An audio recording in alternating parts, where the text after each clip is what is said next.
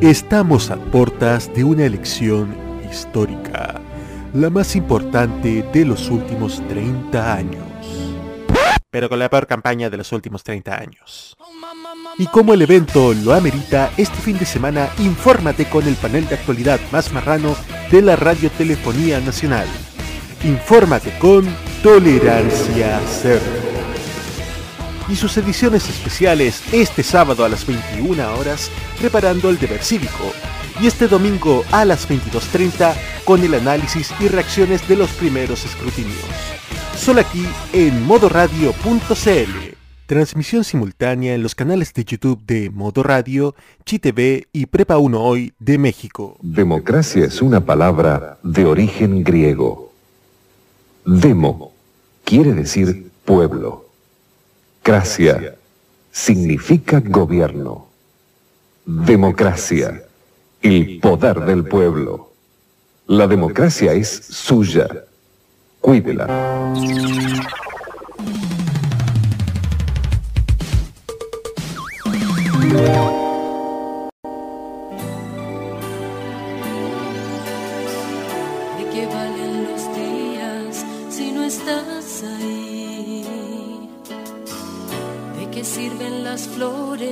Si no hay jardín? ¿De qué sirve el trabajo, la vida, el porvenir? Si no escuchas la radio para ser feliz. ¿De qué valen la playa, la montaña, el sol? Este Chile que nace necesita voz, tomados de la mano, asociados en la acción. La radio de las radios, Radio Total.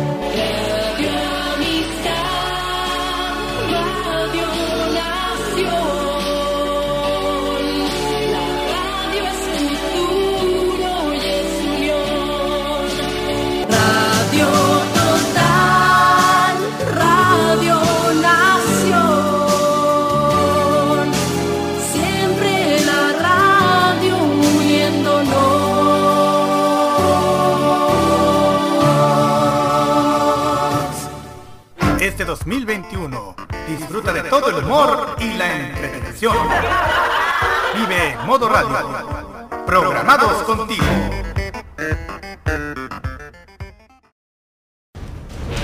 ¿Qué fue lo tan grave que le hiciste a Luli? Nada. Eso es lo peor de todo. Nada que no haya estado dentro del contexto de la farándula. Nada que no haya estado dentro del contexto de la farándula. Lamentablemente hay personas que de repente se toman este juego de televisión de una manera muy personal y es ahí cuando les hace daño. De repente el juego de televisión en ese entonces era súper duro, pero nosotros también teníamos jefes, teníamos contrataciones y por Dios que era lindo ir a buscar el cheque a fin de mes, Luli. Por Dios que era lindo ir a buscar el cheque a fin de mes, Luli. No nos podemos quejar ahora, comimos y comimos bien y nos pagaron súper bien. Estas fueron las palabras que la modelo farandulera Adriana Barrientos dijo en el programa de Mega Pecados Digitales, en el que reivindica todo el bullying y el daño moral que cometió hacia otras personas, justificando que todo fue bajo el contexto de la farándula. Esto suena tan mal como aquella persona que justifica en sus problemas mentales o en sus problemas personales la personalidad odiosa que uno pueda construir en el tiempo. Ella es parte de los que creen que no era más que un juego de niños, una inocentada de productores, rostros de bajo nivel humano e incluso de ejecutivos que los hacía llenar las arcas financieras.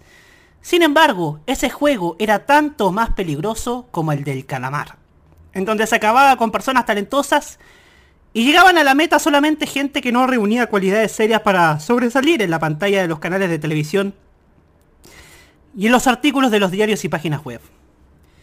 Lo peor es que además se vanagloria de los millones que recibió, diciendo que era rico cobrar el cheque a fin de mes.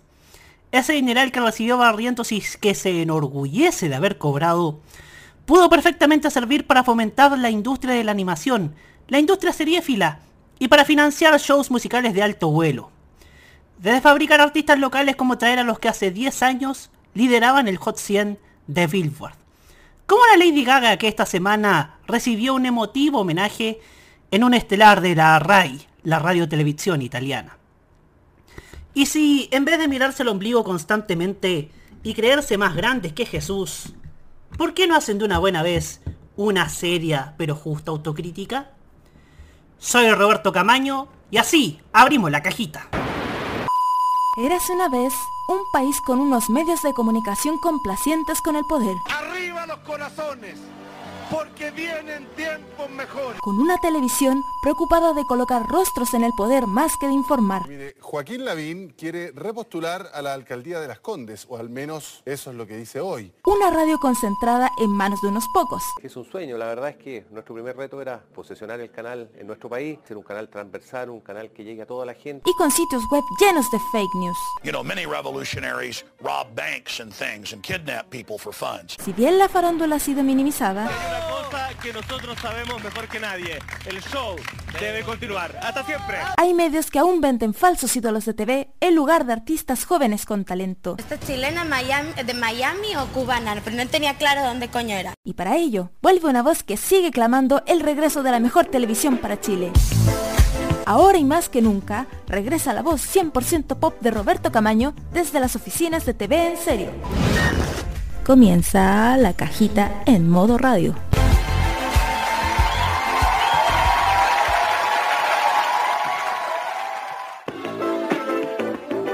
Hola, ¿cómo están? Yugo, yugo.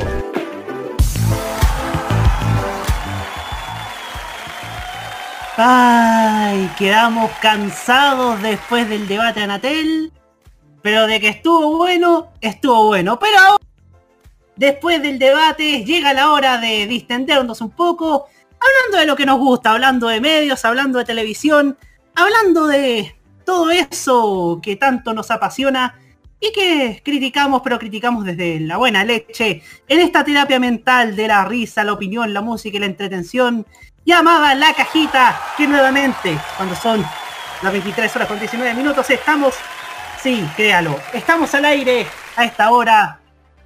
Oye, nos ha ido bastante, bastante bien con el debate de tolerancia cerdo. Ha sido bastante, bastante, bastante bueno y, y gracias a ustedes también por habernos acompañado y ahora llega la hora de distendernos. Llegó la hora de, de hablar de, lo que nos gusta y vamos a tener una pauta, eso sí, vamos a tener una pauta mucho, más, mucho menos pronunciada, pero no por eso menos interesante. Y vamos a tener un panel bastante distinto. Y vamos a partir saludando a los panelistas estables de este espacio, partiendo por Don Hugo Cárez Navarro. Muy, muy, muy buenas noches. Un poquito más pesado que de costumbre, pero aquí estamos, al pie al cañón y, y, analizando esta nueva semana en respecto a los medios de comunicación de nuestro país, con cambios importantes, cambios significativos, un programa que se acabó, que duró más de 10 años, y otro que está comenzando. Así es, también saludamos a la voz de la conciencia de este programa, Roque Espinosa. Bienvenido, Roque. Gracias, Roberto. ¿Cómo están los oyentes de la cajita en este episodio extraordinario? y este sí que es super lunes por Robert. Sí, ¿eh? este sí que esto, es super lunes, no, no como sí los estrenos de TVN y el Mega. Exactamente, esto sí que es super lunes, ¿eh? o sea, debate, eh, una jornada extensa analizando, tirándonos tallas en el medio del debate, porque también se trata de reírse un poquitito, pero también haciendo análisis profundo y sobre la temática de los candidatos presidenciales y ahora apocándonos a lo que dejó la TV esta semana. Así es. O la semana pasada. Y ahora, y ahora saludamos, por supuesto, a nuestro panel que estará esta semana, nuestros invitados de este espacio, empezando por Jaime Betanzo. Bienvenido, Jaime. Muchas gracias, Roberto, y muy buenas noches a todos. 23-21. Eh, seguimos pegados, tío, todavía sigo pegado con el tema del debate. Esto al menos estaba viendo televisión nacional y veía que ahora José Antonio Gas estaba desencajado en conferencia de prensa, pidiendo silencio a quienes estaban hablando. Pero estaba con una cara desencajado y de enojo que no se notaba. Se nota que fue, de verdad, salió demasiado mal del debate. Pero, como dicen ustedes, ahora nos enfocamos de la caja que a veces es idiota o que es útil para la sociedad. Muchas gracias. Y también saludamos a otro de nuestro, a nuestro segundo invitado de este programa, Matías Muñoz, el Maños. ¿Cómo está, Maños? Gracias, Maños. se notó, se notó, se, se notó que, que, que- está, estaba menos atento. Pero bueno, redes sociales que usted ya lo sabe, Facebook, Twitter e Instagram con el gato La Cajita MR y nos encuentran como modo Radio CL. También nos pueden escribir a nuestro WhatsApp más 569-9472-5919. Estaremos, estamos también en envío.modoradio.cl, Tuning, Monkey Boo, Online Radio Box y también a través del YouTube de Modo Radio a través de La Cajita. Transmitiendo como cada semana este lindo programa. Y por supuesto, si quiere revivir este espacio y todos los anteriores, estamos en Spotify y demás plataformas. Así, cortita. Así es. La hacemos más corta. Ahí sí. Y bueno, vamos a empezar con... Vamos a empezar escuchando a alguien que el pasado viernes recibió una de las noticias que está una noticia que está esperando desde hace ya varios años. Alguien que estuvo luchando por su libertad en el último tiempo. Sus fans fueron los primeros en dar a conocer lo que, está, lo que le estaba sucediendo en redes sociales. Pocos les creímos, pero con el pasar de los tiempos, eh, todo le ha ido dando la razón a esa comunidad, a esta comunidad, porque sus fans son de verdad una comunidad que ha estado unida y logró su cometido. Porque esta comunidad no solamente de- demostró lealtad a su artista, sino que también puso en la discusión varios temas que tienen que todo tiene que ver con todo. La tutela, las presiones del mundo del espectáculo, el maltrato que recibió por parte de algunos medios estadounidenses, la salud mental que también tanto abogamos en este programa y también los derechos de cada, de cada ser humano que también se pusieron a la palestra gracias a este caso, que después de 13 años tuvo un final y tuvo un final feliz. Hablamos de Britney Spears, por supuesto, que en el año 2001 cantaba una canción que se llamaba No soy una niña, solo soy una mujer. I'm not a girl, not yet a woman. Para iniciar este capítulo de la cajita, la cajita late podríamos decirla, la cajita late aquí en modo radio.cl. Bienvenidos todos.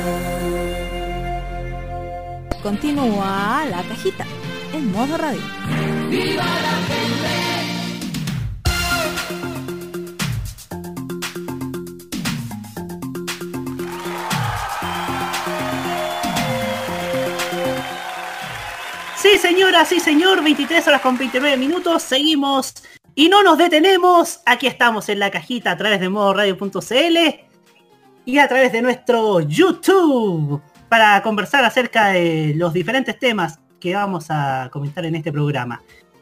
Para empezar, vamos, vamos a seguir en, hablando de franjas, campañas, pero vamos a hablar acerca de cómo- del balance de la franja política.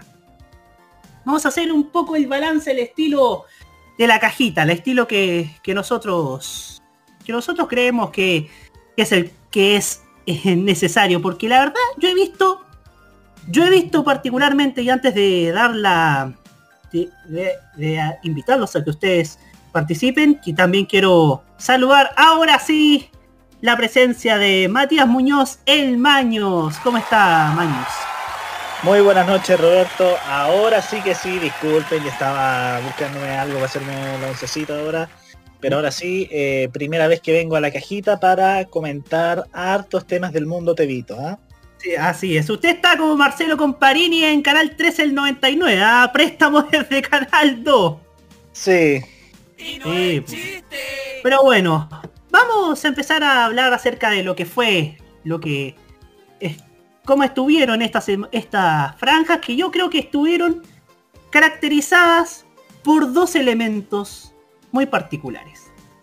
Repeticiones y noticias falsas. Y cuando hablo de repeticiones y noticias falsas, incluso todo tiene que ver con todo.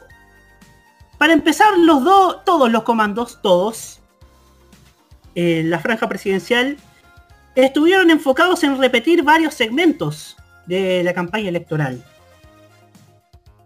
Eh, estuvieron enfocados eh, prácticamente cada uno a lo suyo, casi haciendo el llamado al miedo, eh, induciendo terror, también tuvo dosis de noti- de noticias falsas como cuando mostró un- una protesta de Quilpué haciéndola pasar por, por, un, por un atentado terrorista, una protesta en la Araucanía, también usando políticamente la, lo que pasó con John Florville y la, en el que la familia salió alegando por tal, por tal uso político. Pero en general creo yo que hubo varios, varios momentos, varios momentos buenos, varios momentos malos. La franja de Artés también estuvo, estuvo a lo suyo, muy apegado a su, a su doctrina, muy apegado a, a, lo, a la izquierda rancia, como le puedo decir yo. Marco Enrique Sominami con su delirio mesiánico.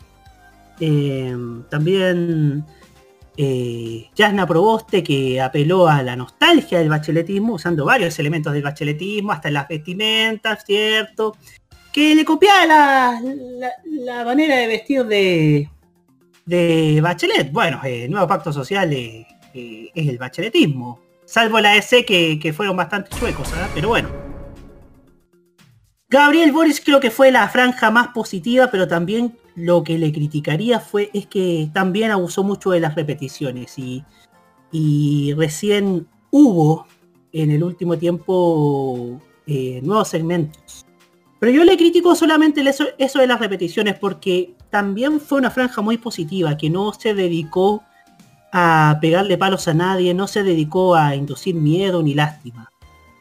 Sebastián Sichel también tuvo, tuvo un desempeño bastante escuálido.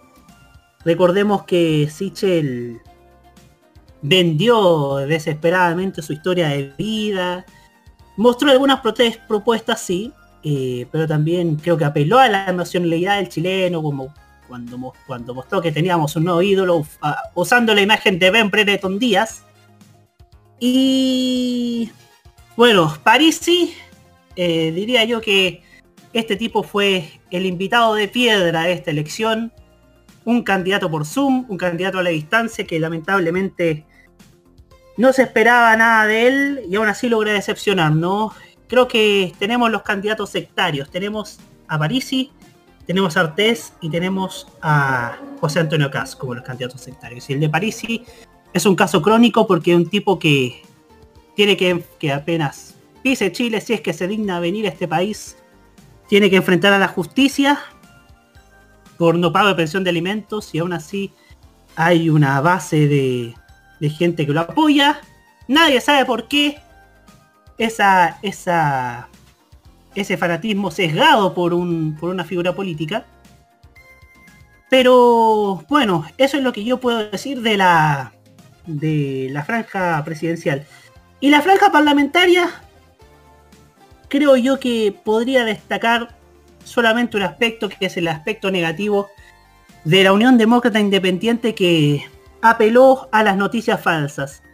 Pero apeló a las noticias falsas de una manera reiterativa que Respecto, y para que hagan un contexto, tres candidatos, Ena Bombaer eh, y Jacqueline Barriselbergue y una candidata a la región del Maule, si no me equivoco, que también lo dijo, no recuerdo bien cómo se llama, dijo en ese, dijeron ambas tres veces en la franja de la UDI que en la convención constitucional iban a cambiarle el nombre, iban a cambiar el nombre del país, iban a cambiar el himno nacional, iban a cambiar la bandera una discusión que nunca existió y que el sitio Fast Check Chile di, lo desmintió no una, sino que mm. tres veces.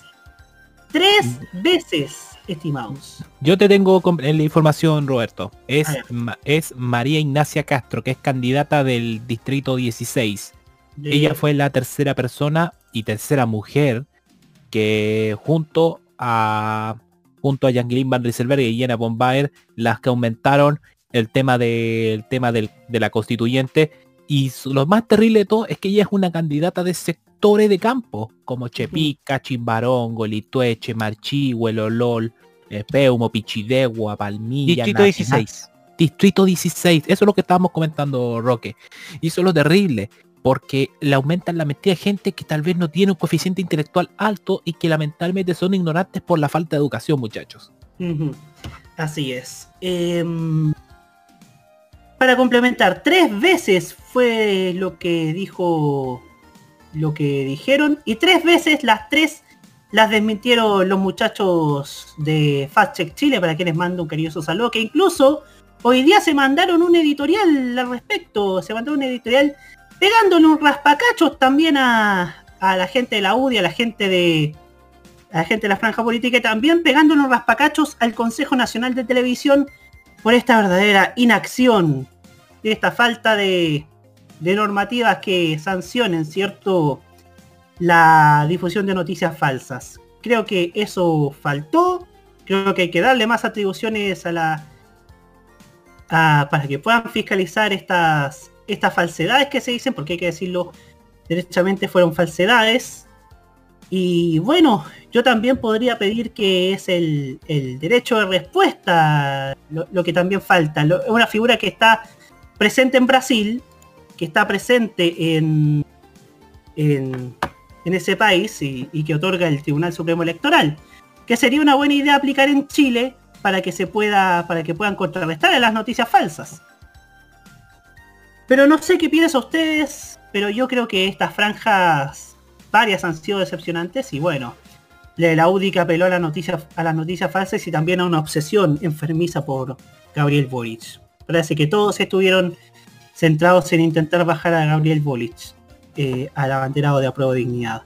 Pues bien, damos el pase a nuestro panel partiendo por Hugo Cárez Navarro. Fue bastante que desear la, la franja en fin al cabo, ¿ah? porque el tema en este año, en este, en este bloque de, franjas, de este año lleno de franjas, digámoslo, este es el año de las grandes, el año de las franjas el, 2000, el 2021. Pero teníamos la expectativa bien alta de lo que fue la franja de las primarias. Y sobre todo el discurso, el relato, eh, el argumento eh, eh, que se había hecho específicamente en la franja de Gabriel Boric. Más allá de si uno está de acuerdo o no está de acuerdo con la, con la candidatura de Boric, creo que le dio un realce tanto en el sentido técnico, de calidad, de imagen, de, de programación, de producción, pero también de un ícono, lo de Boric en el árbol yo creo que se va se convirtió en un en un símbolo para, para quien apoya, para los que apoyan a la candidatura de Boric y le dio un real, se reitero, a, al mecanismo de las franjas que, estuvo, que ha sido un mecanismo bastante alicaído en los últimos años, en desmedro de las redes sociales. Y creo que mm, lo del Boric en las primarias fue una golondrina que hizo verano nada más un veranito San Juan. Porque si bien las franjas tuvieron cierto nivel de, de odiosidad en ciertas franjas, especialmente como ya lo dijo Roberto en el tema de la franja de la UI, con una reiteración de ideas que no eran tal, eh, creo que no van a ser franjas que van a ser recordadas dentro del imaginario público. Creo que incluso van a ser recordadas de mayor forma las franjas de las primarias del, del plebiscito constituyente el año pasado, más que de las presidenciales de este año. eh, y yo creo hay que tomar esto de una manera mucho más evidente que, que, que, el otro recurso.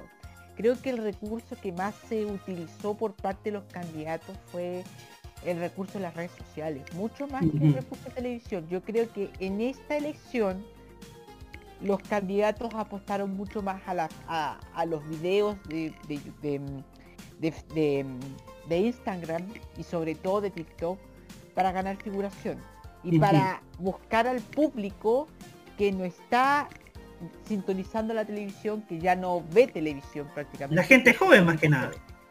Claro, y aquí los candidatos trataron de utilizar ese recurso más que el recurso televisivo.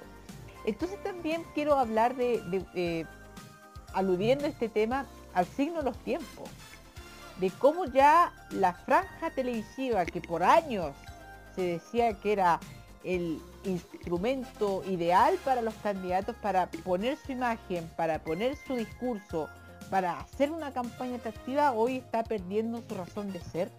Ya pues existen en este momento eh, instrumentos mucho más eh, objetivos, o mejor dicho, que van hacia un público más objetivo y que son mucho más eh, son mucho más van más hacia hacia el público perdón por, esta reiteración de ideas que es el que son las redes sociales. Eh, estamos viendo ese, esa transición. Ya la estamos viendo con el tema de las franjas. Como las franjas ya a pesar reitero de, de esta golondrina que hizo verano que fue la franja de las primarias la franja del plebiscito eh, creo que la, eh, se, nos estamos trasladando a una campaña cada vez más digitalizada, una campaña que se está enfocando hacia las redes sociales y que la franja va a ser un elemento de segundo o tercer orden incluso. Uh -huh. Y va a apelar a cierto público más vinculado a la tercera edad, vinculado al campo, como le dijo Jaime, y en donde pueden estar vinculados muchas veces razones que no son realmente ciertos y eso también hay que poner un punto de, peligro importante. Pero concluyendo todo esto, lo que estamos viendo es un cambio, un cambio de, plataforma más que nada. Y lo están utilizando ciertos candidatos de mayor de mayor de mayor forma que otros y, y quizás se puede reflejar bastante en el momento en que conozcamos bien quiénes van a ser los candidatos que pasarán presumiblemente a la segunda vuelta. Muchas gracias, Hugo Cares. Eh, ¿Quién sigue? Roque Espinosa, su turno. A ver, eh, coincido con lo que dicen todos, con lo que has dicho tú, Roberto y Hugo. Aquí hay un bajón de calidad en la franja presidencial, sobre todo. Y la parlamentaria hay una, y de hecho se ha retrocedido mucho en la parlamentaria. El bajón de calidad no va solamente por precisamente el de que existe una falta de creatividad, sino que los presupuestos hoy en día de los candidatos han estado más ajustados. Primero por eh, el escándalo que se formó a mediados de la década pasada en torno al financiamiento irregular de campañas políticas, en donde las cifras que se manejaban para principalmente mm, eh, para invertir en temas principalmente publicitarios eran mucho más onerosos. Uno recordará que la franja precisamente de Joaquín Lavín, la campaña de Joaquín Lavín del 99, es recordada por ser una de las más caras de la historia de Chile. Y si tú te das cuenta, tú ves de que ahora los presupuestos de los candidatos han estado mucho más agotados, teniendo que recurrir a imágenes recicladas, a imágenes incluso tomadas de YouTube, a mecanismos de filmación poco más eh, autónomos, cuando digo autónomos, incluso usando teléfonos celulares en términos de hacerlos pasar por cámaras profesionales en lugar de las filmadoras. Entonces, e incluso apelando al ingenio creativo en algunos casos. Eso, por un lado, te da cuenta del efecto que, que tuvo el escándalo en la mitad de la década pasada del financiamiento irregular de campaña, que ha puesto fin a este mecanismo de financiamiento 100% privado que existió en el pasado, a un mecanismo que es mucho más transparente, pero que es mucho más reducido. Entonces acá tenemos de que esto es efecto precisamente de, lo que vio la década pasada. Hoy tenemos las candidaturas empleando recursos muy limitados y se notó. Y, con, y usando recursos creativos que también han estado muy limitados. De hecho, la falta de creatividad de las candidaturas eh, ha sido notoria, con excepción de la de Gabriel Boric, que apeló a una épica en primera vuelta y que se, la, no en la primera vuelta, sino en, en la primaria, y que quedó precisamente en, en esa épica, ¿ya? Y le faltaron algunas cosas y en algunos casos ha tenido que reciclar elementos de la campaña precisamente a primaria. Con respecto a las parlamentarias, eh, lo conversamos yo creo que en un momento en Tolerancia Cerdo, y ya es momento de modificar la asignación de la parrilla de acuerdo a la votación de la elección anterior. Porque en primer lugar ya es un sistema obsoleto de asignación, es un sistema poco justo, se tiene que buscar una nueva, nueva fórmula, sobre todo para realizar publicidad política. Entonces la cuestión acá es que eh, este mecanismo quedó obsoleto y vemos a nivel creativo una involu- involución evidente. En primer lugar, Evópoli copiando una canción de una canción del candidato presidencial Luis Lacalle en Uruguay. Tenemos a Renovación Nacional que eh, tuvo un retroceso desde el estamos de acuerdo al, a lo que vemos ahora. Y la U ha ido involucionando, retrocediendo con cada elección que pasa porque desde la época, desde la épica de Viva el Cambio, todo entre 2000 hasta 2005, en donde la UDI coincidió con la mejor etapa de la UDI como partido, donde fue la primera fuerza política en Chile, ahora tenemos a una UDI desesperada por tratar de vender algo que no es cierto. Y eso ha hecho involucionar la calidad de su campaña.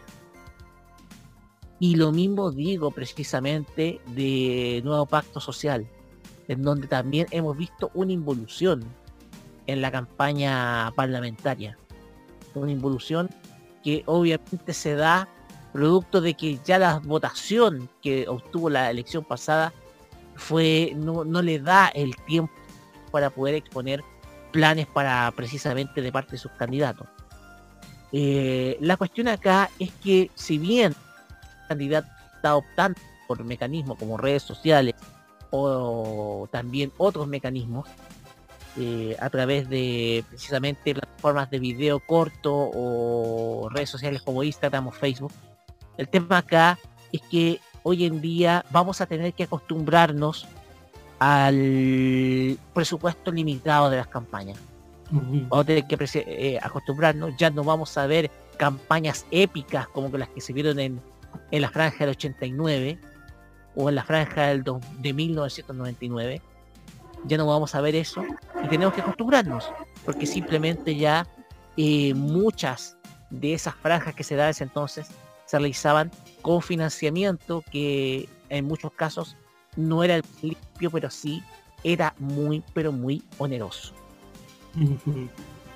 Muchas gracias, Roque Espinosa. Jaime Betanzo, su turno.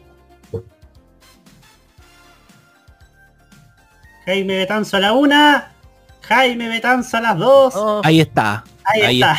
Y, y yo estaba hablando entre medio porque había puesto mute también en los dos. Mira, esto es un análisis que yo he hecho estudiando otras campañas electorales. Eh, a mí me pasa que la campaña electoral en Chile es pobre porque hay una, hubo una estafa electoral gigante hace cuatro años llamada Sebastián Piñera. Que es lo mismo que pasó, por ejemplo, en Argentina el 2001, el 99 con Fernando de la Rúa. A de la Rúa lo pintaron como un ciudadano más seguro, con más seriedad, eh, sin menos soberbia, a diferencia de los candidatos como Carlos Menem. Entonces esta campaña se tenía que mostrar más pobre, primero que todo para que no se diera, para que no se desacreditara a las opciones políticas que hoy día están. Nuevo Pacto Social, Apro Dignidad, los republicanos, Chile Podemos Más. Todo eso era obviamente para evitar eh, la crítica. Pero yo creo que la crítica también se tiene que hacer en base al contenido. Lo que hemos visto en Chile, en Chile Podemos Más es un mamarracho electoral. Porque no presentaron propuestas. Presentaron solo descrédito, poca imaginación y además mentiras sobre otros, sobre un grupo de personas que fueron elegidas democráticamente, como lo fueron la constituyente y el propio Gabriel Boric. Eso es principalmente mi gran crítica a Chile Podemos Más. Yo creo que a Nuevo Pacto Social eh, se le critica por lo que fue en el pasado. Digamos lo que significó la, lo que significó ser la concertación durante más de 30 años. Y ese es el gran peso que tiene Yanda Proboste, porque está el PS, está la democracia cristiana, están los radicales, incluso un grupo político como lo es el Partido Liberal, que se fue peleado del Frente Amplio por cuestión electoral. Y que eso permitió el desorden de la lista de candidatos a Core. Eso por un lado. Eh, entonces, a mí me pasa eso con la campaña. Primero que todo, hay una pobreza enorme porque no hay inversión y porque se quiere mostrar que la campaña se puede ser sobre y se puede ser correcta.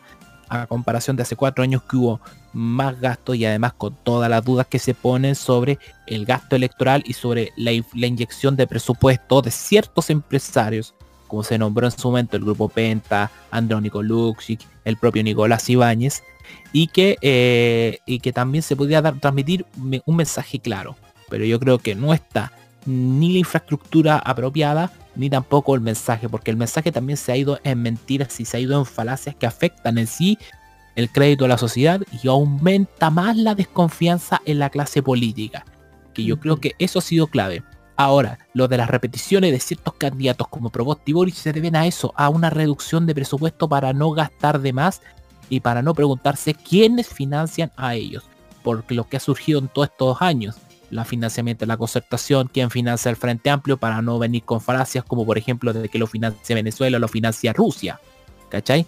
Entonces va también por un lado de eso y eso es lo que permite múltiples respuestas respecto al, al debate que se plantea sobre la franja electoral. Y estoy de acuerdo con Roque sobre que se deberán replantear los tiempos para las franjas parlamentarias.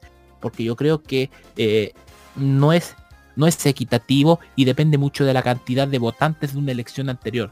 Y yo creo que en ese sentido se tiene que equiparar la cancha para todos los sectores políticos como pasó en la votación del año 89 en donde la concertación, la derecha, los independientes y los partidos de Francisco Javier Errázuriz tuvieron múltiple apoyo y además una, una, equidad, una equidad en los tiempos de propaganda ya para ir cerrando, Roberto. Muchas gracias Jaime Betanzo y por último Matías Muñoz, El Maños. Bien, gracias Roberto. Obviamente partiendo por el tema de que la campaña de este año en comparación con otras campañas ha sido bastante pobre en cuanto al contenido. Obviamente, eh, evidentemente lo que comenta Jaime, la reducción de presupuesto para eh, la realización de estas franjas. El tema es que obviamente eh, Seamos sinceros, la televisión últimamente está perdiendo ya su hegemonía y ahora la gente ya se está moviendo a otras plataformas, a las redes sociales, al streaming y obviamente los políticos necesitan captar y modernizar la forma de llegar a la, gente. En cuanto al tema de la franja, obviamente eh, yo me esperaba que iba a ser mucho más austera, obviamente con la situación de la pandemia y todos estos temas también con el tema, digamos, de, de la distribución de los tiempos, que seamos sinceros, es una distribución demasiado eh, bueno, no tan discriminativa, pero digamos desigual, teniendo en cuenta que, por ejemplo, tenemos eh, las candidaturas independientes no tienen ni siquiera un segundo en la franja, ni siquiera un segundo. Incluso partidos como, por ejemplo, Convergencia Social, que tienen apenas 5 segundos, pero porque se lo cedió Revolución Democrática. O sea, tienen poco tiempo, eh, algunos partidos pequeños, pero igual seamos sinceros.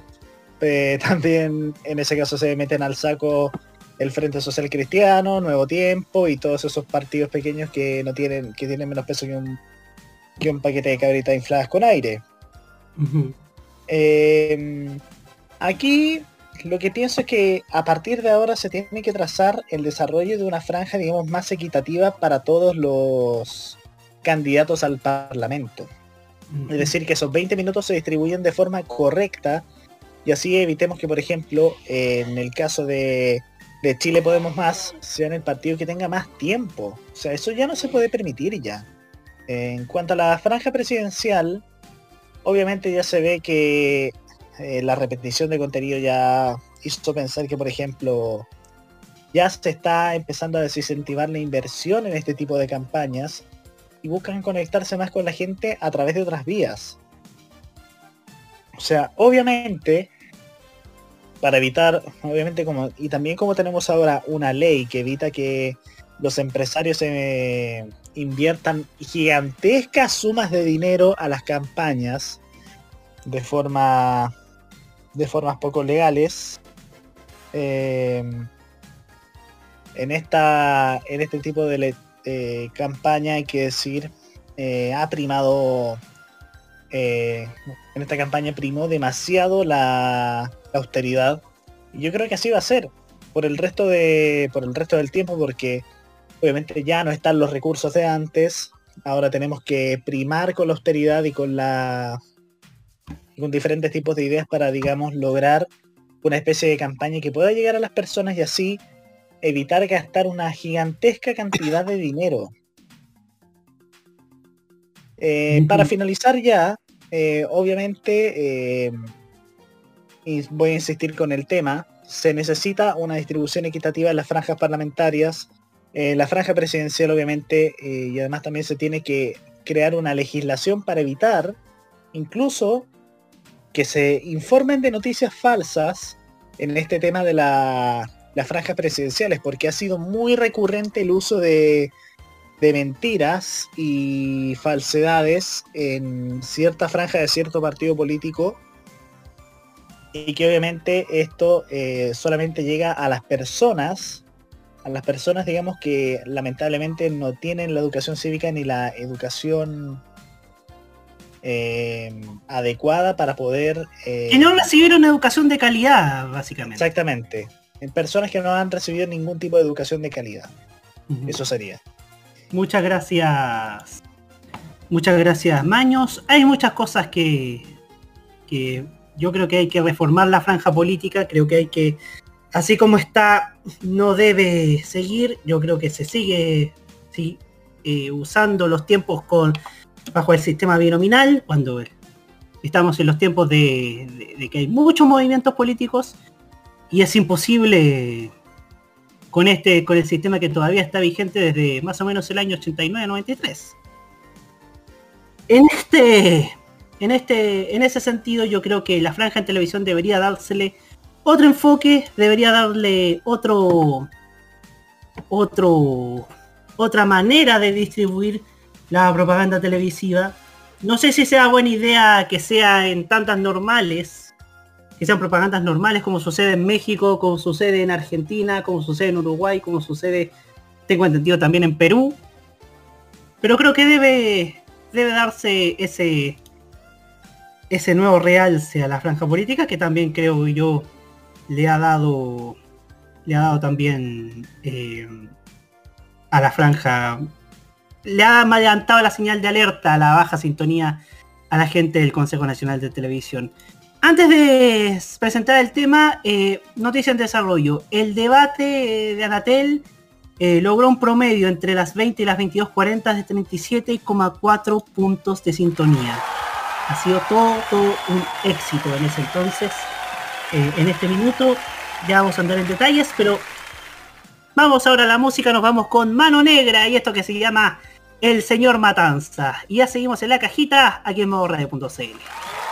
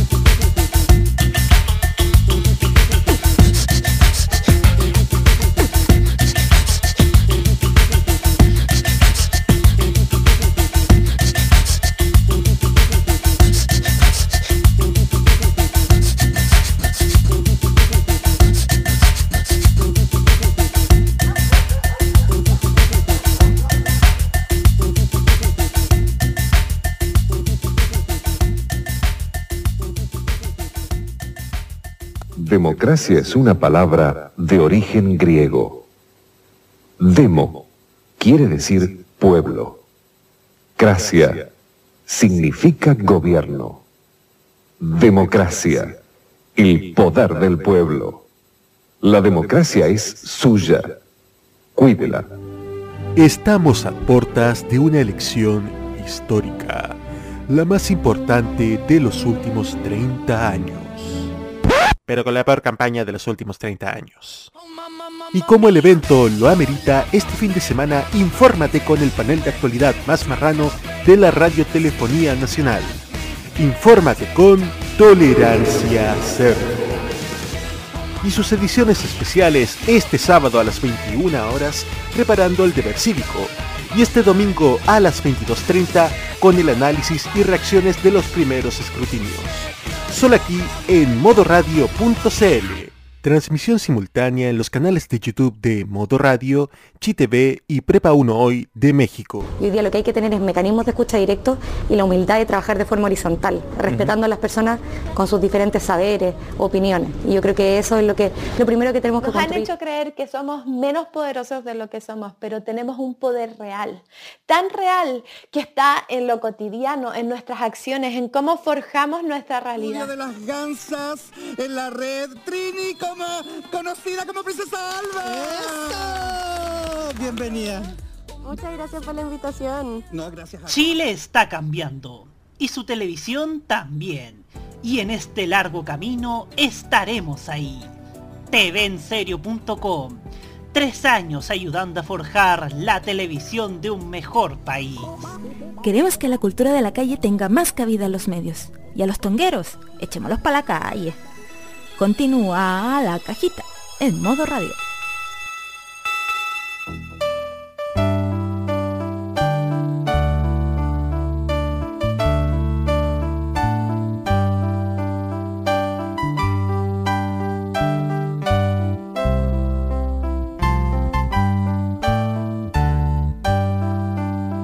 Un año más has cumplido y a tu fiesta hemos llegado a brindarte la alegría en tu nuevo aniversario.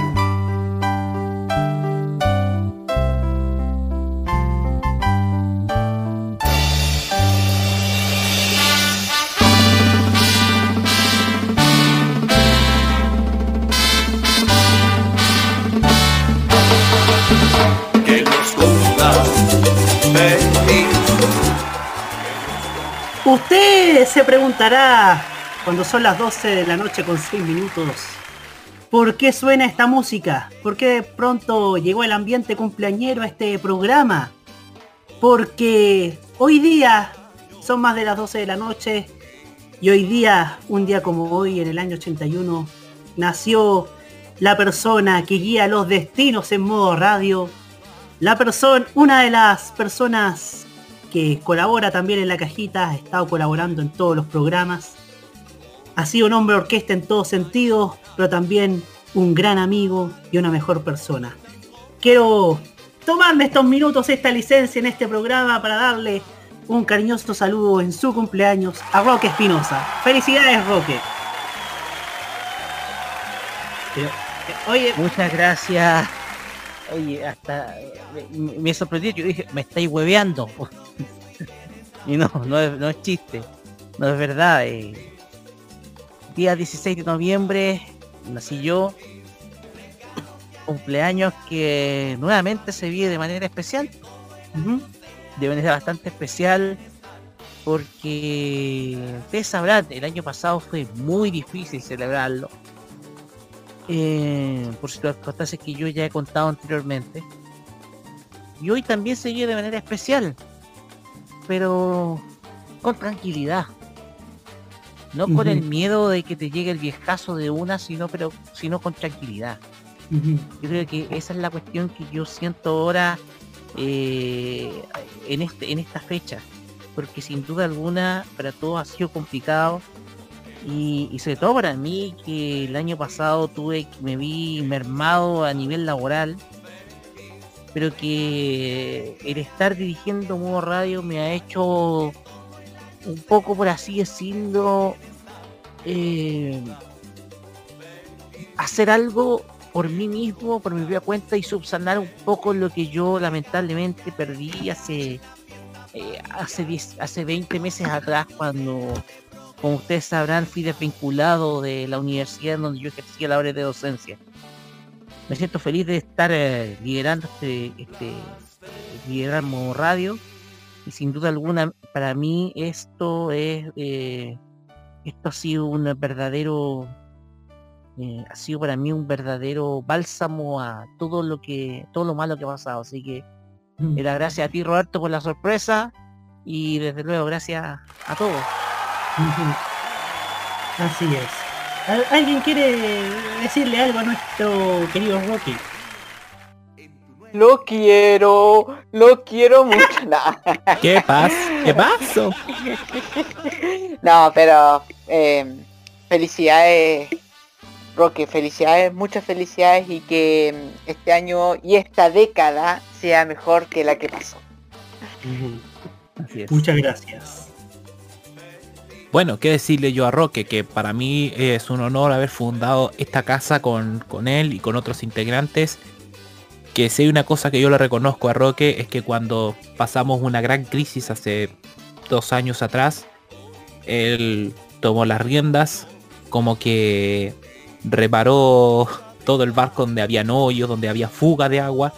Y ahí está el barco, está vigente ahí, ha prosperado y se nota que ha habido una evolución positiva porque afortunadamente podemos decir que hay siempre disponibilidad para que los integrantes puedan emerger con proyectos individuales dentro de esta casa y siempre seremos agradecidos de, de esto y ya cruzaste las cuatro décadas weón así que empieza a cuidarte ya pelado Sí. eso es lo más importante ya empezar Lo- a cuidarse Los cuatro 40 son cosas serias.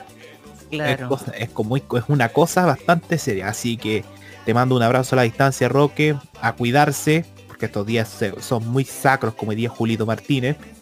Y gracias por liderar esta radio. De verdad, somos muy agradecidos de ti por mantener la, la perseverancia de, de comandar este medio de comunicación enorme. Un abrazo, Roque.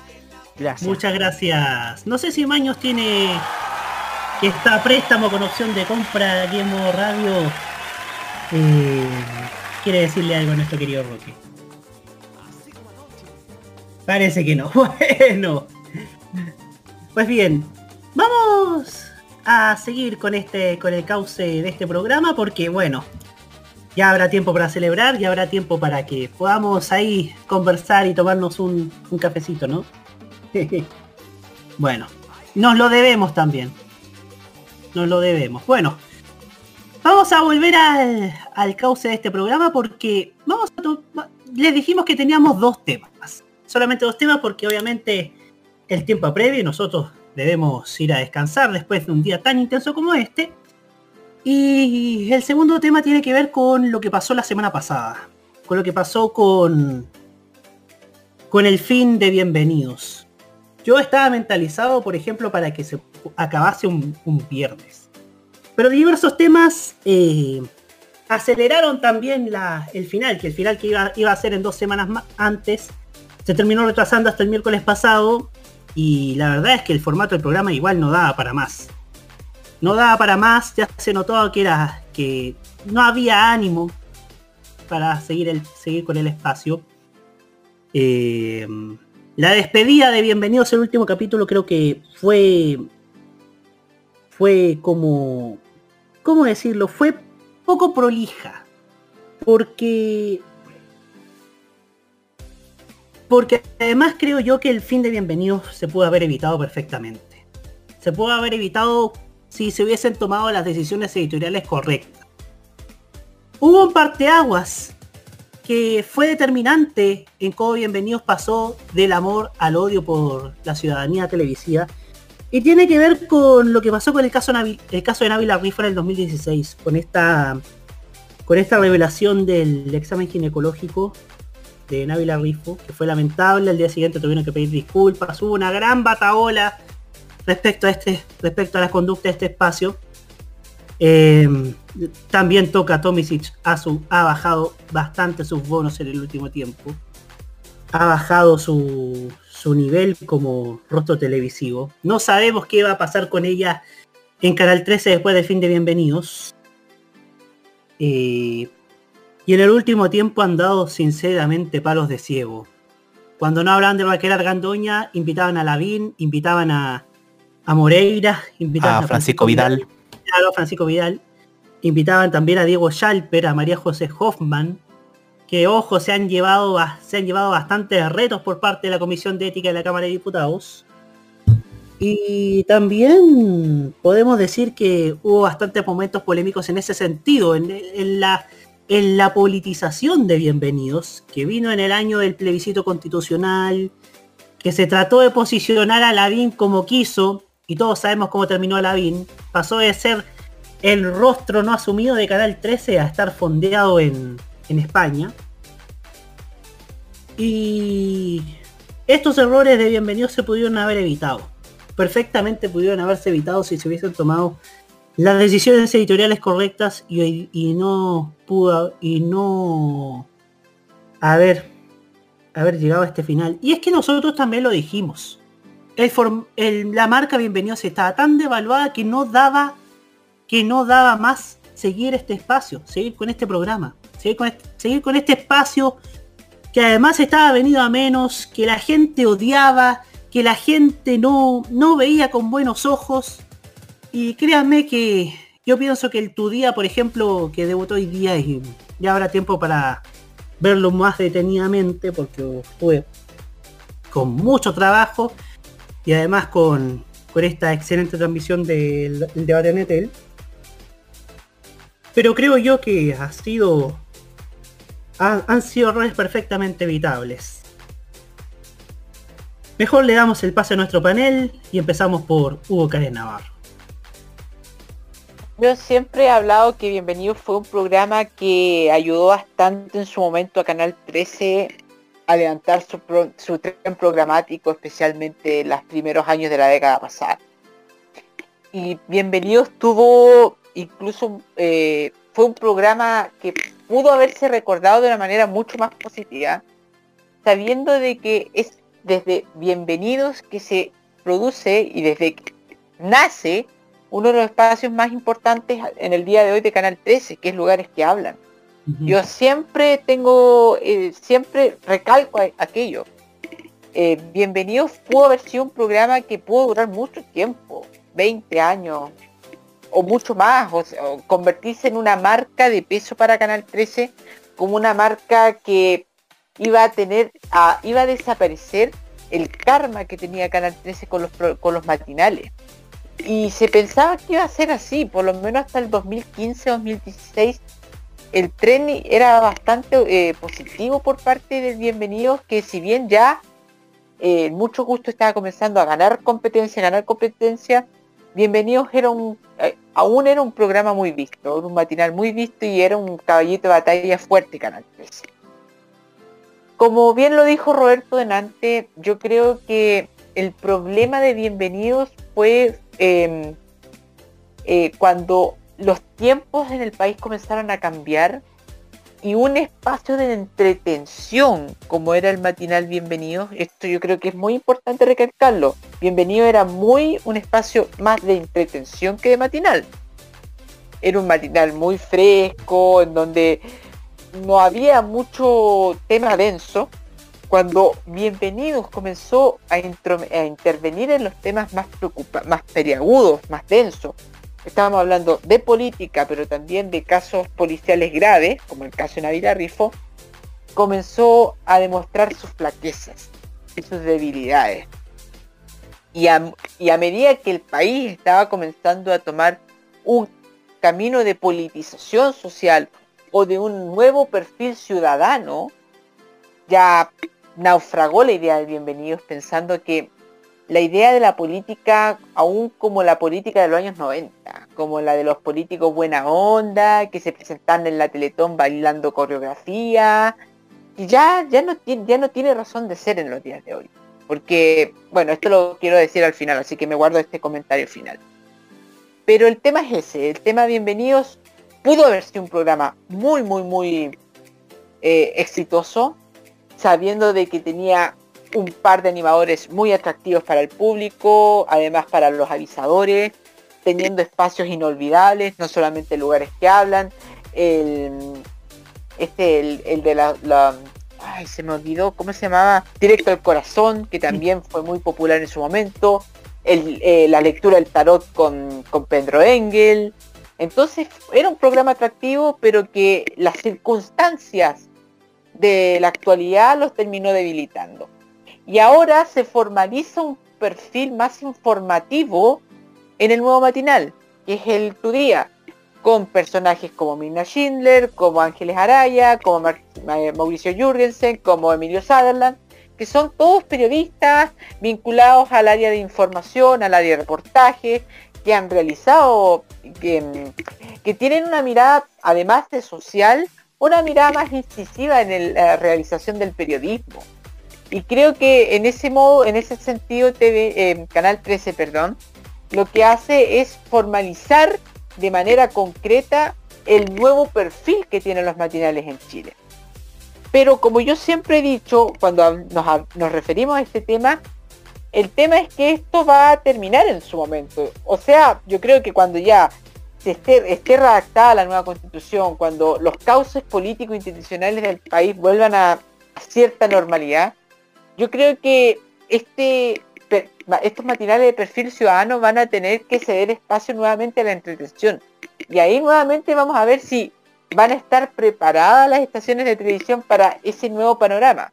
Se adaptaron tarde al nuevo panorama nacional, ahora que lo adoptaron bien, que saben moverse bien en ese, en ese, en ese sentido, vamos a saber cómo lo van a adaptar cuando el país nuevamente eh, se reajuste en materia, en, en- en- en el sentido más amplio de las cosas. Y además una cosa que media mm, anecdótica, Roberto, que a usted le gusta harto la, la tele gringa, será un poquito homologar al concepto, bueno, el matinal se llama Tu Día y es muy parecida a la palabra Today. Oh. Yo como... Y se la dejo ahí picando, Roberto. Sí, se la dejo ahí- me la dejé picando porque yo, yo como soy fanático de los matinales gringos, yo creo yo que si, si toman el camino de los matinales gringos, obviamente adaptado al pueblo chileno, creo que podría podría servir para darle un- una vuelta a los matinales, ¿no? Y como le decía Roberto también la otra vez no, en, en off o alguna vez, eh, la, la tipografía se parece mucho a la tipografía de los programas de la Globo, como el Bom Dia Brasil de los años 80, creo que se parece muy parecido. Que revivieron hace un par de años también. Esa estética ochentera. Que a mí no me gusta para serles sen- sencillo, pero. Pero bueno. Ahora. Adelante, Roque. Eh, me acuerdo cuando empezó Bienvenidos, porque el programa se llamaba Bienvenidos, cada uno cuenta.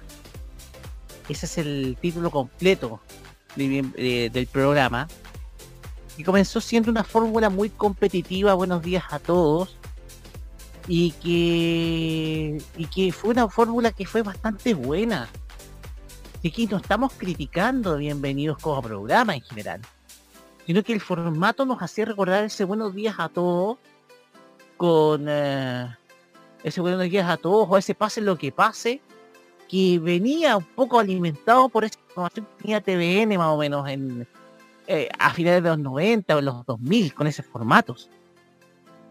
La cuestión acá es que el Bienvenidos se ha transformado precisamente en un programa de entretención matinal que dio resultados que dio resultados. Pero aquí, y, y- y hay que ver y reconocer de que la pareja que formaron Tonka Tomisic y Martín Cárcamo era excelente. Un buen fiato, una forma de tratar principalmente eh, el entretenimiento matinal de otra forma. Entonces, el Bienvenido tuvo todo para ser uno de los grandes matinales de la televisión chilena. Pero ¿qué pasó? Aquí no hay que echarle la culpa ni a Martín Cárcamo, ni a Tonka Tomisic, ni a los rostros que han aparecido en el, en el, en el, en el, espacio, porque hicieron bien su pega, como Pedro Angel, aquí la responsabilidad la tiene la edición periodística, el trabajo periodístico detrás. Ellos fueron los que llevaron a debate bienvenidos, no los rostros. Fueron ellos, fueron los rostros solamente cumplían con la pauta periodística de la del trabajo de la edición periodística.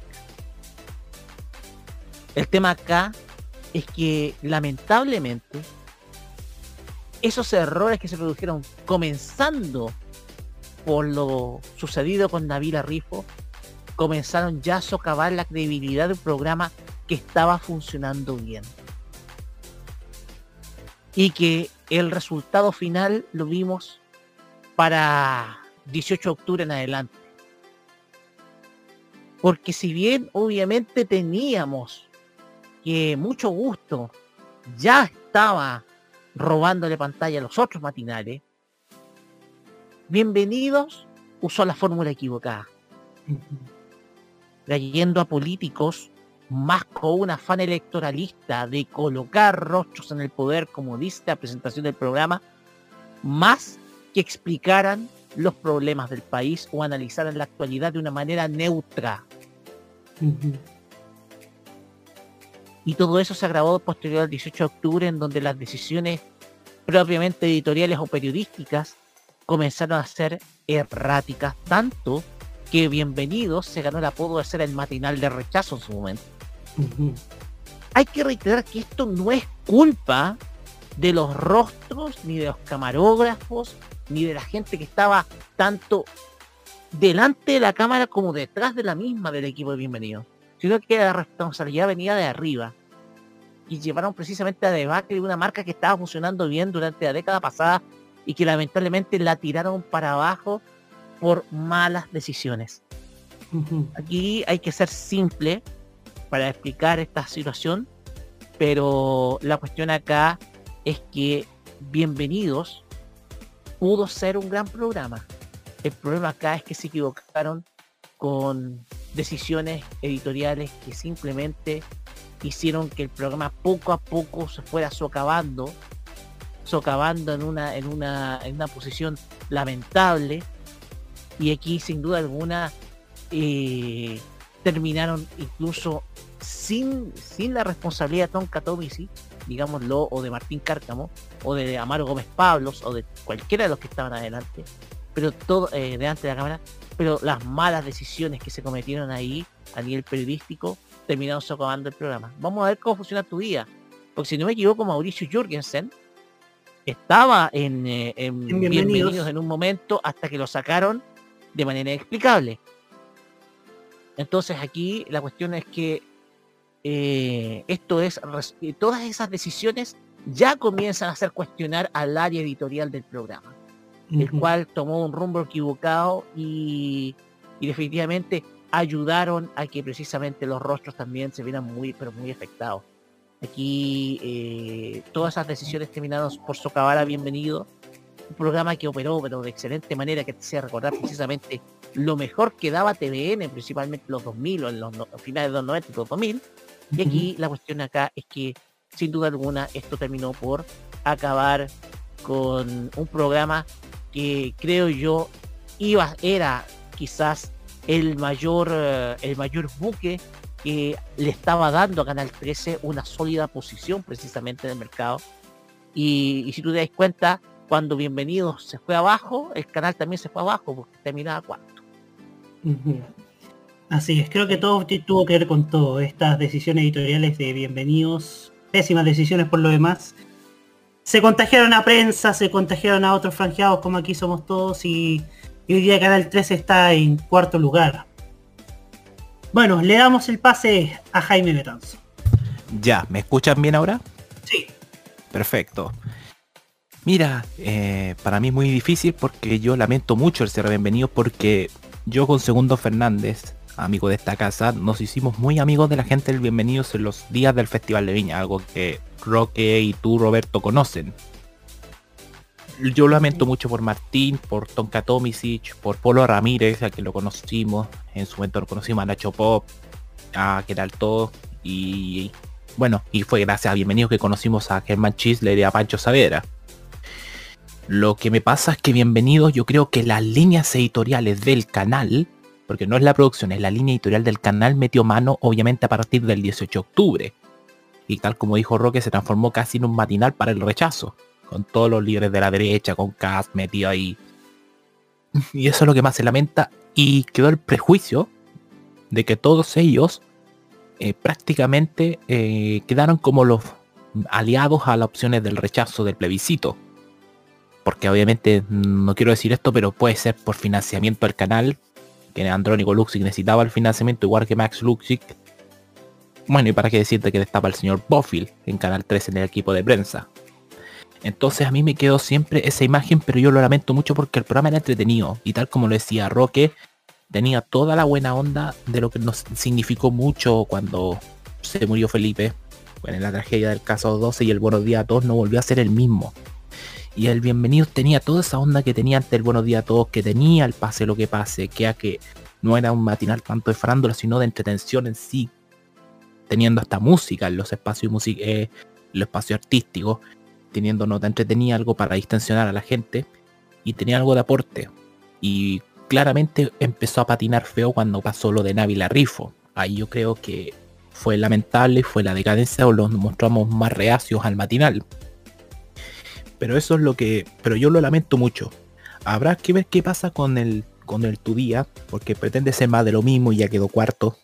Y yo creo que el descrédito de Canal 13 se perdió bastante, algo que incluso, permítanme decir, el propio Eleodoro Rodríguez Mate estaría revolcándose en su tumba porque no sería el canal que él quiso, muchachos. Eso a mí me pasa. Así es. Muchas gracias, Jaime. Hay que decir que Eleodoro también estaba, estaba bastante, era bastante conservador, pero ni siquiera, ni siquiera pudo haber aceptado una posición tan fuerte en cuanto a política.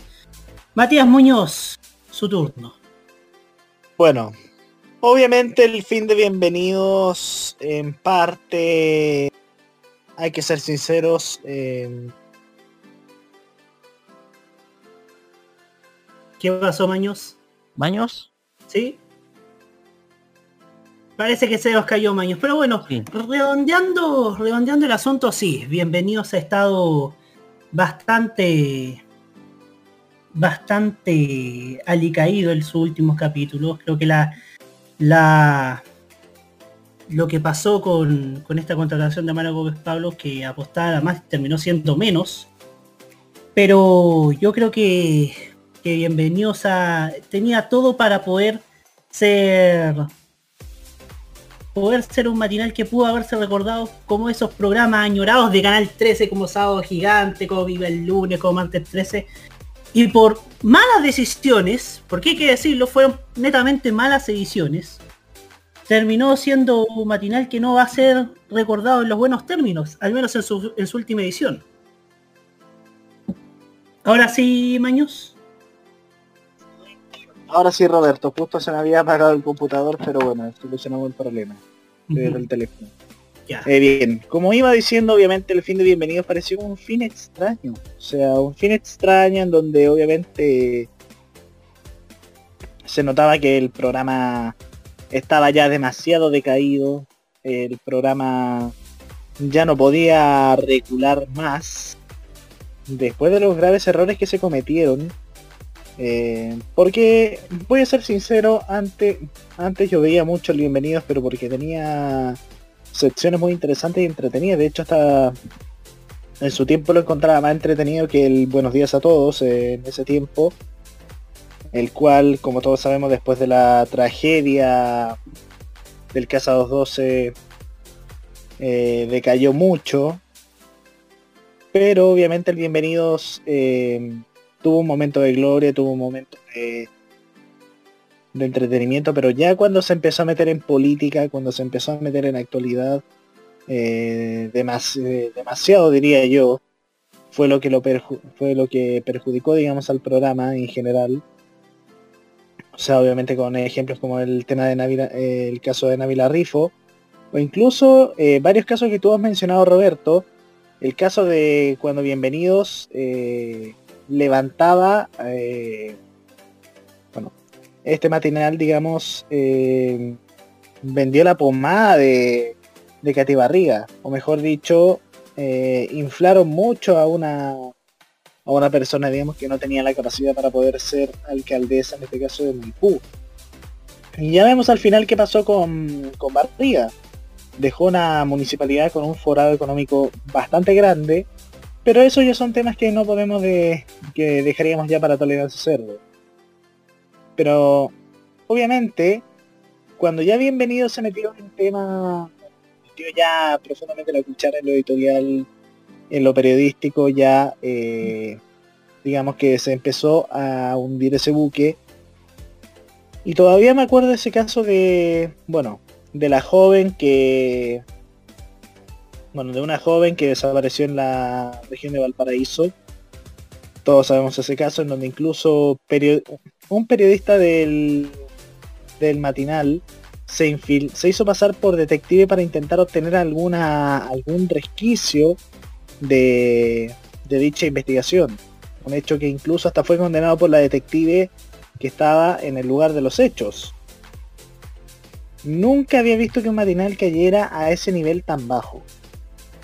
Que obviamente, eh, lamentablemente Canal 13 tuvieron que optar por cortarlo porque ya no podían hacer nada para mantener a flote un matinal que apenas te sacaba 4 o 3 puntos en la mañana. Mientras, por ejemplo, en la otra vereda, eh, matinales como por ejemplo Contigo en la Mañana o el Mucho Gusto, te, te derrotaban incluso el Buenos Días a Todos. Por otro lado, el debut del Tu Día lo encontré demasiado tibio. O sea, no lo encontré tan, tan alegre eh, en lo personal. O sea, obviamente ya es más como un programa de actualidad, pero no encontré que fuera un programa de actualidad tan convincente. De hecho, prácticamente el programa quedó cuarto. Y eso fue, digamos, el, y eso fue, digamos, ya el, punto de que ya tu día no creo que tenga el éxito que vaya a tener.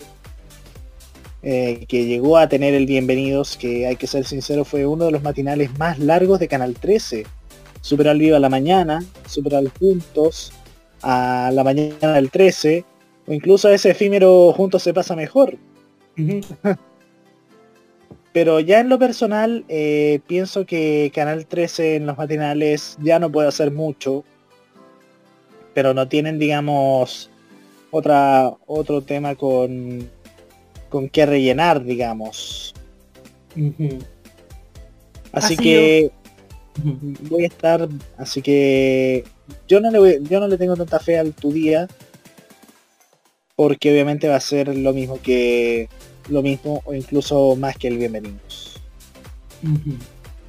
Mm, muchas gracias, Maños. Bueno, vamos a ver qué pasa con tu día. Yo creo que hay temas que hay que trabajar, pero yo siento que, que Mirna Schindler y Ángeles Araya creo yo que, que podrían apostar a, hacer los rostros más creíbles de, los matinales hoy por hoy. Creo yo que tienen, tienen los elementos para poder aspirar a, a ese estatus. Bueno, nos vamos a la música, nos vamos con Aitana, la gran ganadora de los 40 Music Awards, con esto que se llama No te has ido y ya te extraño. Y ya seguimos con el cierre de este programa con las reflexiones del día de hoy. Ya volvemos.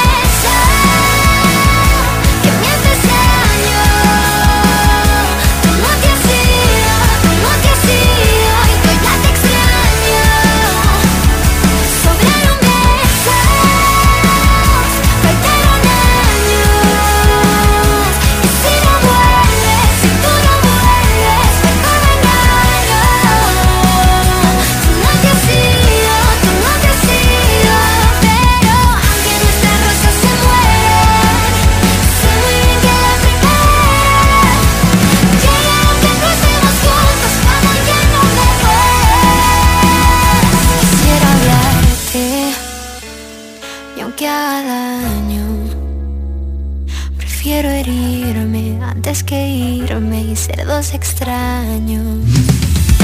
Sobraron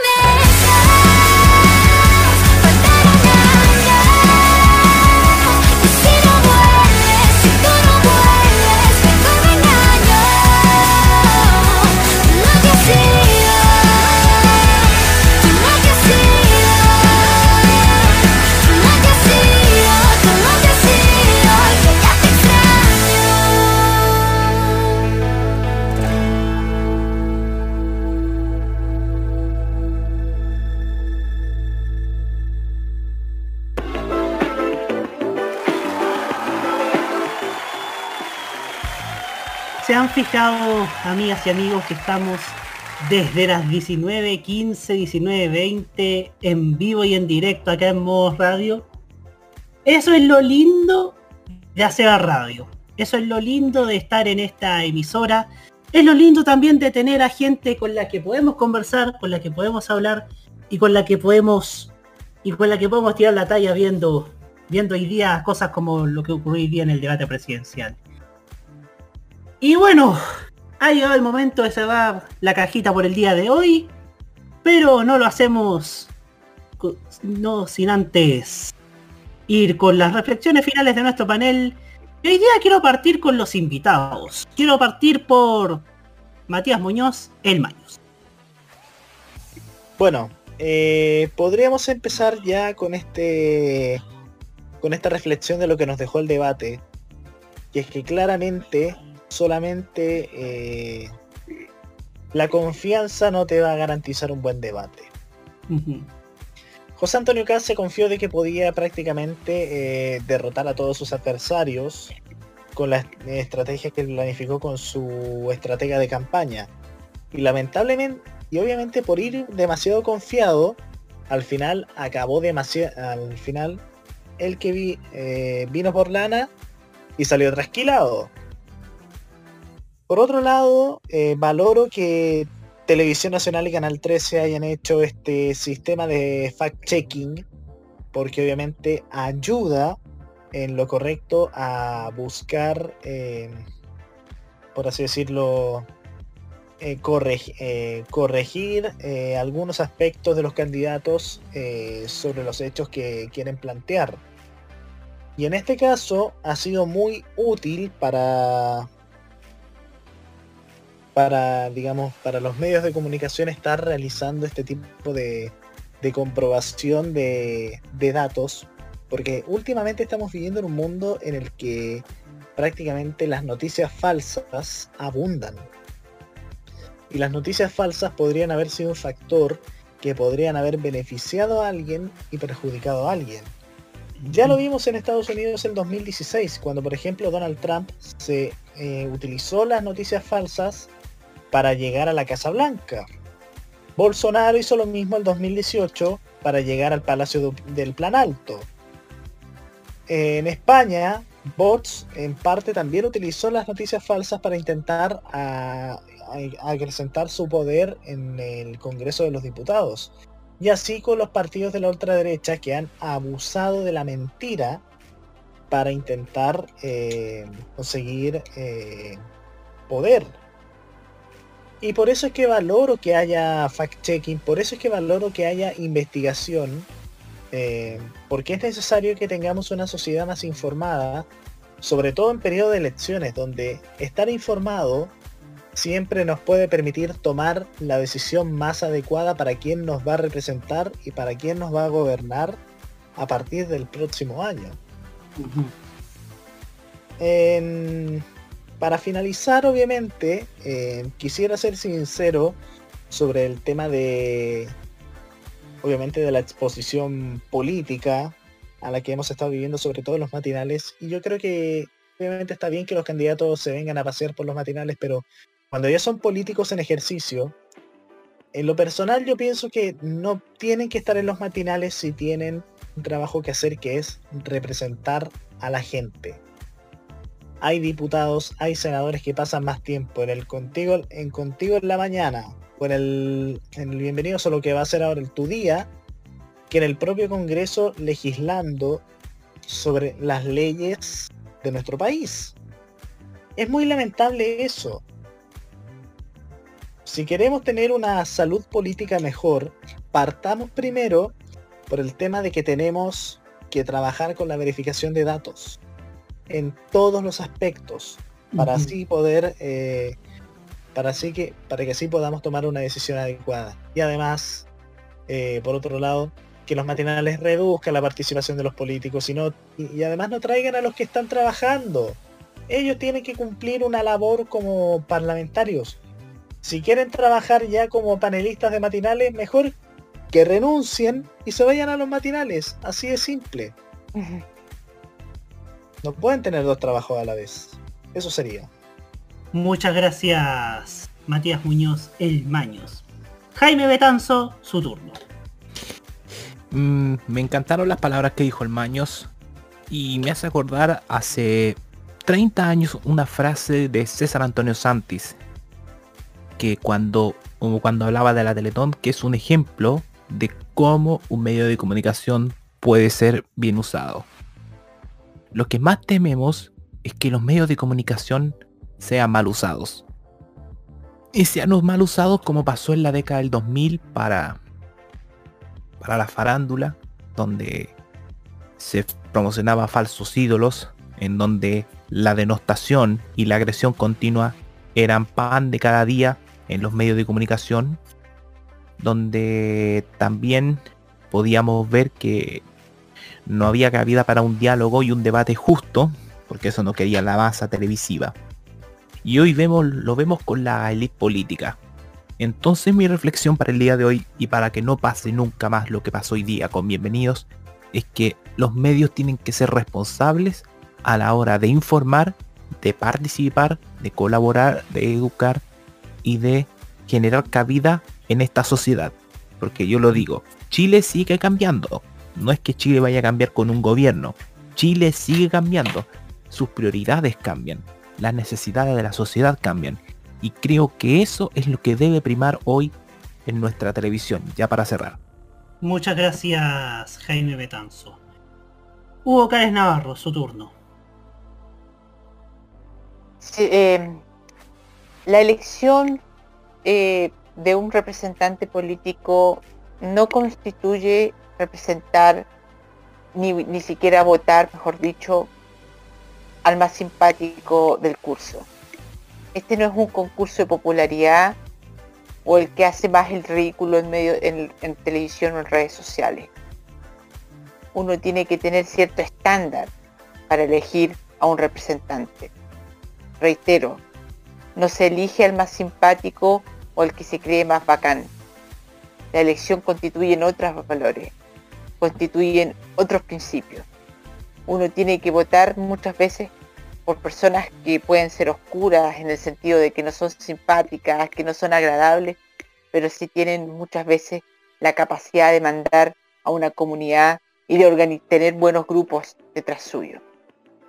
Creo que ese es el mejor consejo que yo puedo dar en estos momentos.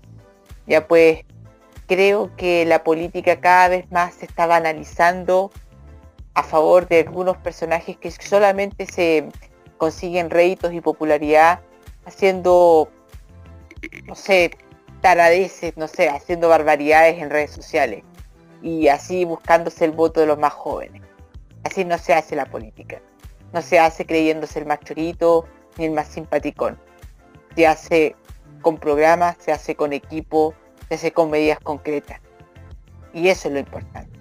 Eso es lo que nos va a llevar a un país a conducir un mejor espacio, a, a una mejor sociedad y para que se concreten muchas de las demandas que nuestro país en estos momentos exige a nuestros representantes.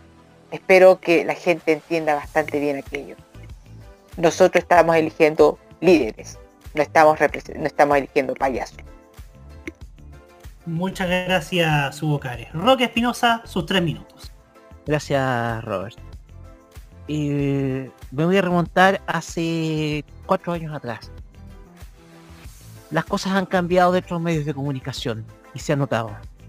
En primer lugar, los medios de comunicación por lo menos han dado una sensación de mayor neutralidad para estas elecciones. Contrario a lo que pasó hace cuatro años, en donde precisamente él se vio qué tan tendenciosos eran algunos medios de comunicación para poder elegir a un candidato en específico. Hoy ese papel tendencioso lo han tomado nada menos que las casas encuestadoras. Más no los medios de comunicación, sobre todo la televisión. El tema acá es que coincido con lo que dijo eh, Hugo Cárez Navarro. Aquí no se vota por el más simpático. Sin embargo, los medios de comunicación hace cuatro años nos hicieron votar por alguien que era el más simpático. Y ahora estamos pagando precisamente las consecuencias de elegir a alguien que podía ser el más simpático o que podía estar, según él, más capacitado para gobernar. El resultado no fue así. Chile hoy en día tiene este fin de semana una decisión importante que tomar.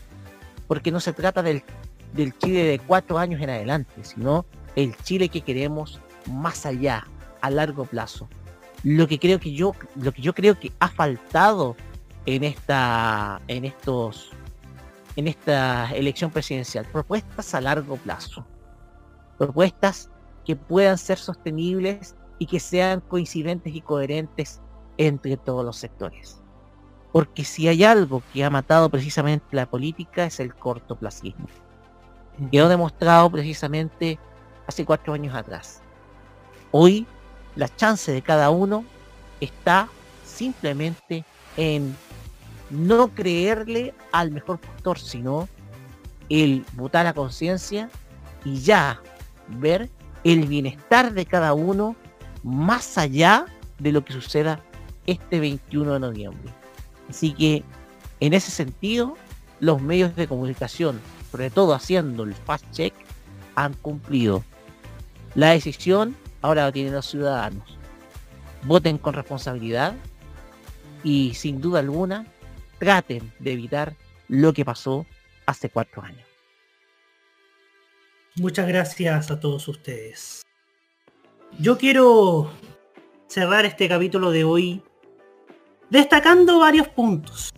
Destacando el fact-checking de hoy. Fue por parte de TVN, de Canal 13 y de, de sitios independientes como Fast Check. Creo que esto ayudó a que la sociedad chilena esté mucho más informada. Si usted tiene la facultad, si usted tiene los elementos para compartir todo lo que, todo lo que estas, estas iniciativas varias de ellas autosustentadas, han estado verificando respecto a varios candidatos presidenciales, hágalo. Usted podrá, podrá informar sobre todo a aquellas personas que a lo mejor no entienden lo que leen o se informan con el, con el primer medio que encuentren a su paso. Quiero destacar a Chilevisión, pero más quiero destacar a Vallecom CBS, porque anoche se lucieron transmitiendo los Europe Music Awards. Instancias para ver música de altura faltan en Chile. Y Chilevisión hoy día, hoy día creo que está en un buen pie para traer estos eventos.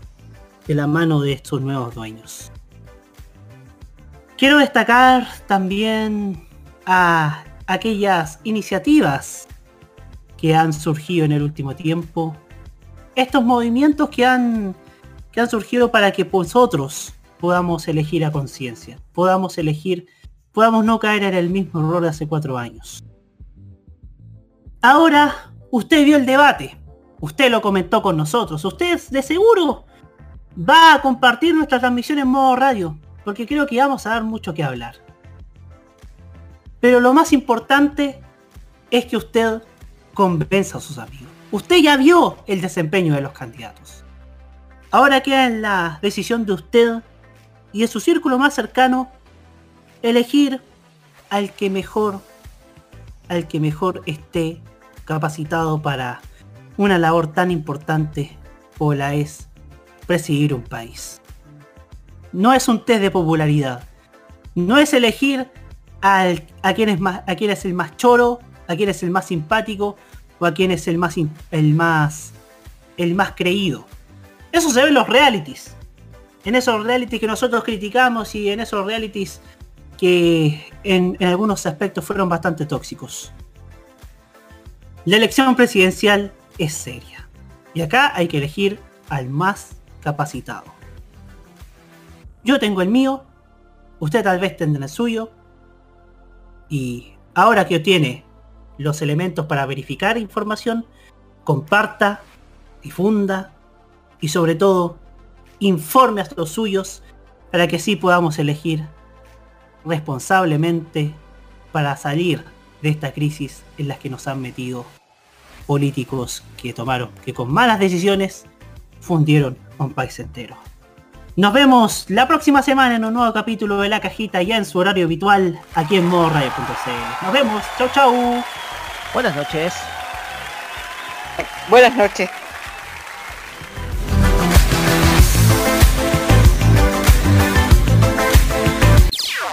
Las opiniones emitidas en este programa son de exclusiva responsabilidad de quienes las emiten y no representan necesariamente el pensamiento de modoradio.cl.